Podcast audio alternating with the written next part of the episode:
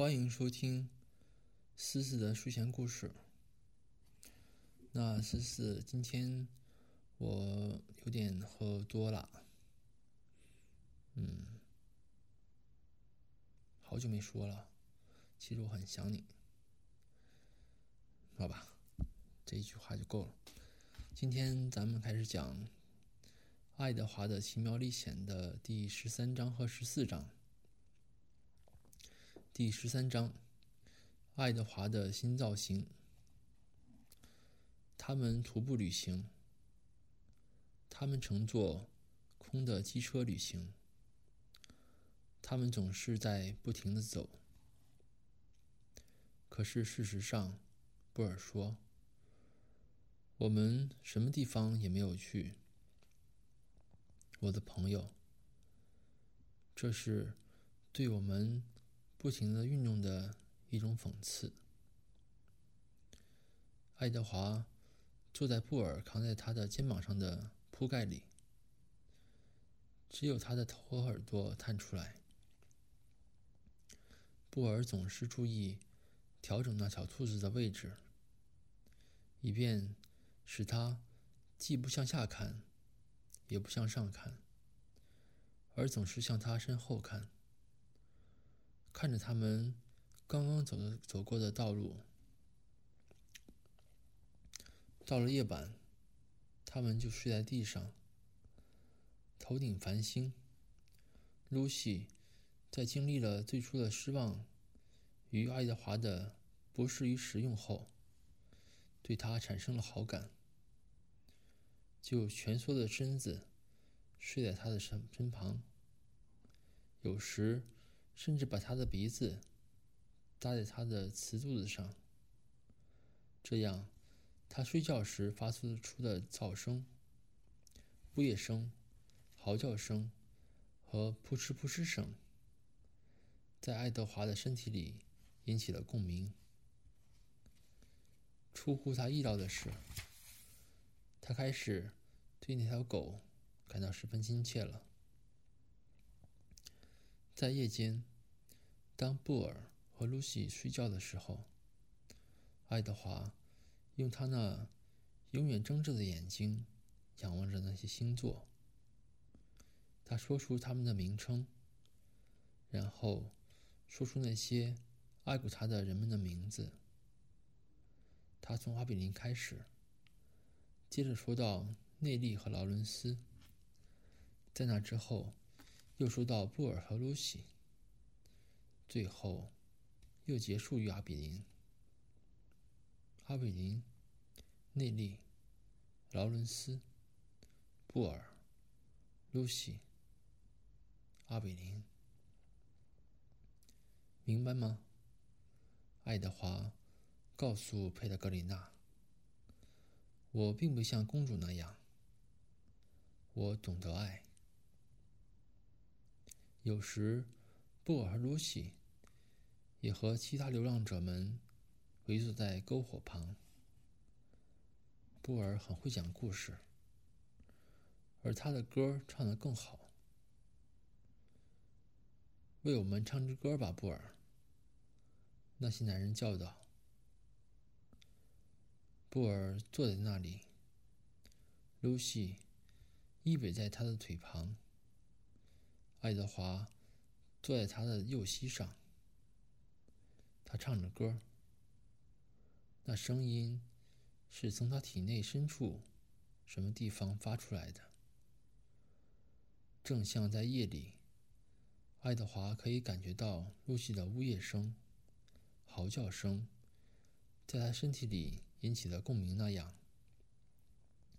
他也可以感受到布尔那深沉的。悲伤的歌声穿过他的身体。爱德华很爱听布尔唱歌。爱德华也很感谢布尔，因为布尔认为他不适合穿连衣裙。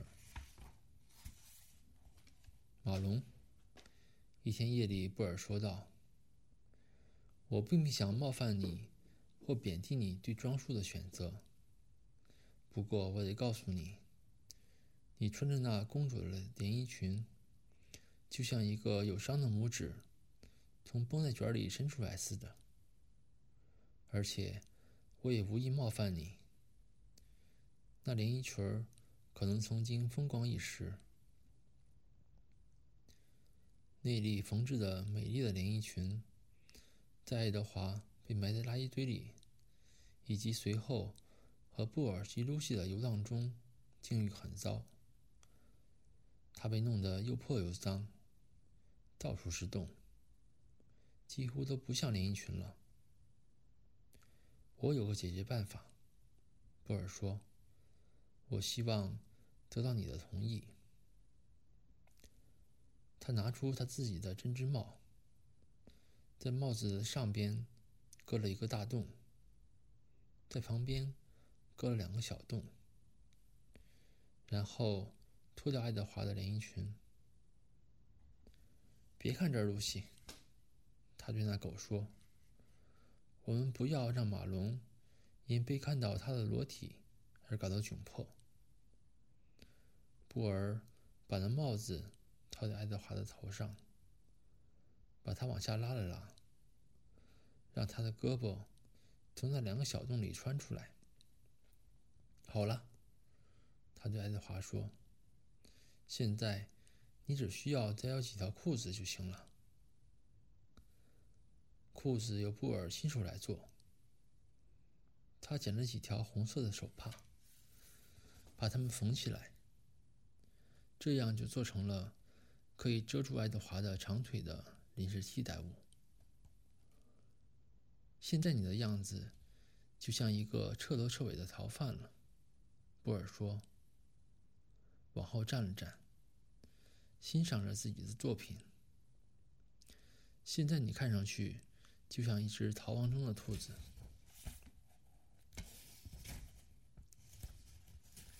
第十四章，没有机会。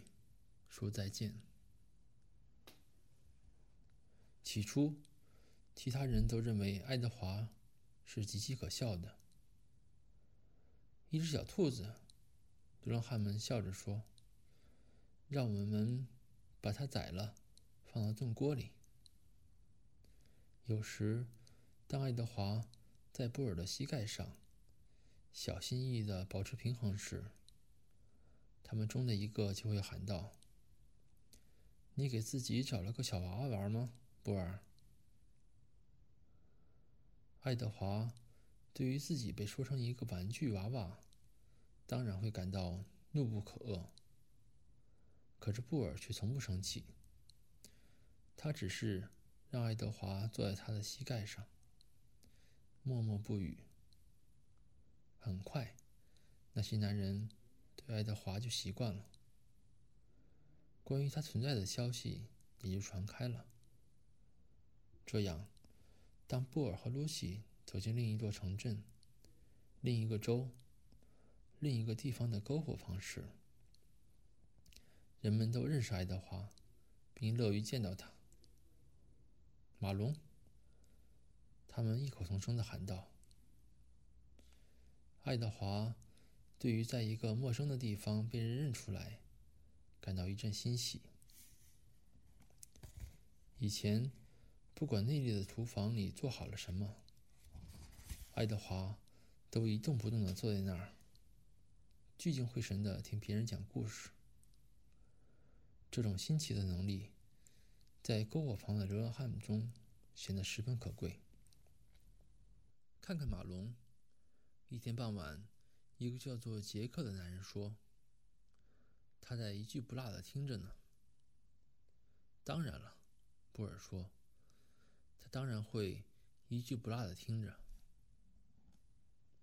那天夜里晚些时候，杰克来了，坐在布尔的身旁，并问他能不能把小兔子借给他。布尔把爱德华递了过去。杰克坐在旁边，把爱德华。放在他的膝盖上，他在爱德华的耳边小声说着话。海伦，杰克说道：“还有小杰克和塔菲。”他是个婴儿。那些就是我小孩的名字。他们都在北卡罗来纳州。你去过北卡罗来纳州吗？那是个美丽的州。他们就住在那里。海伦、小杰克、达菲，你记住他们的名字好吗，马龙？在这之后，不管布尔、露西和爱德华走到哪儿，都会有流浪汉把爱德华抱到一边，并在他的耳边小声念叨着他们的孩子的名字：贝蒂、蒂德、南希、威廉、吉米、艾琳、菲西。爱德华知道，一遍又一遍的说着那些你曾经丢下的人会是什么滋味儿。他知道，想念某个人是什么滋味儿。于是他倾听着，而且在他听清时，他的心扉敞开了，而且越敞越宽广。那小兔子和露西·布尔在一起，不知不觉已经很长时间了，差不多七年的时间过去了。在那段时间里，爱德华成了一名出色的流浪者，在旅途中很快乐，停下来也闲不住。火车轨道上轮子的隆隆作声。成了使他得到安慰的音乐。他本来可以长久的待在火车上，可是，一天夜里，在孟菲斯的一个停车场里，当布尔和露西在一节空的货车里睡觉，而爱德华在放哨时，麻烦来了。一个男人来到那节货车上。用手电筒照着布尔的脸，然后把他踢醒了。“你这流浪汉！”他说道，“你这脏兮兮的流浪汉！我讨厌你们这些家伙到处乱睡。这又不是汽车旅馆。”布尔慢慢的坐起来。露西开始吠叫起来。“住嘴！”那个男人说。他飞起一脚，踢在露西的肋骨上，使他惊叫了起来。爱德华始终知道自己是什么：一只瓷质的小兔子，一只胳膊、腿和耳朵可以弯曲的小兔子。它是可以弯曲的，虽然只有当它被别人拿在手中的时候。他自己是动弹不得的。对此，他从没有比那天晚上更感到深深的遗憾了。那天晚上，他和布尔还有露西，在那节空的机车上被人发现了。爱德华希望能够保护露西，可是他却无能为力。他只能躺在那里等待着。说说吧，那男人对布尔说。布尔把他的手高高的举起。他说道：“我们，我们迷路了。迷路了，哈！你敢说你迷路了？”然后那男人说道：“这是什么？”他把手电筒照向爱德华。那是马龙，波尔说。真见鬼！那男人说。他用他的靴子尖儿戳着爱德华。真是无法无天了。你们以为真的没人管吗？不要让我碰上。不要，先生。不要让我值班时碰上。那火车突然猛地启动了一下。不要，先生，那男人又说了一遍。他低下头看着爱德华。兔子是不能免费乘车的。他转过身去，砰的打开了那机车的门。然后他转过身来，飞起一脚，把爱德华踢到车外的一片黑暗之中。那小兔子飞起来，穿过暮春的天空。他听到露西在他身后很远的地方痛苦的嚎叫着：“嗷！”他哭叫着。爱德华以一种令人恐怖的“当”的一声停了下来，然后。他沿着又长又脏的小山坡向下翻滚着，翻滚着，翻滚着。当他终于停下来时，他正仰面朝天的望着天空。世界一片寂静，他听不到露西的叫声，也听不到火车的声音。爱德华抬眼望着满天的繁星，他开始说出那些星座的名称。可是后来，他停了下来。布尔，他心里说：“露西。”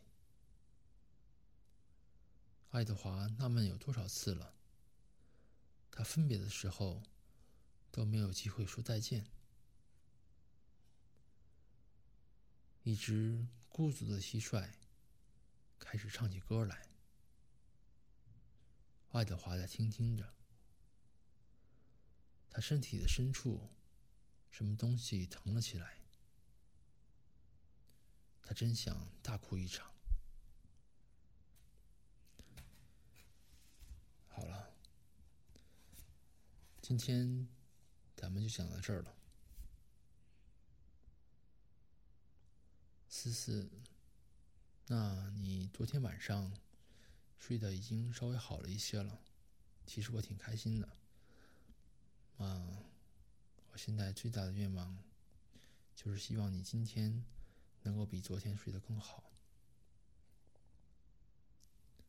晚安，思思，祝你做个好梦。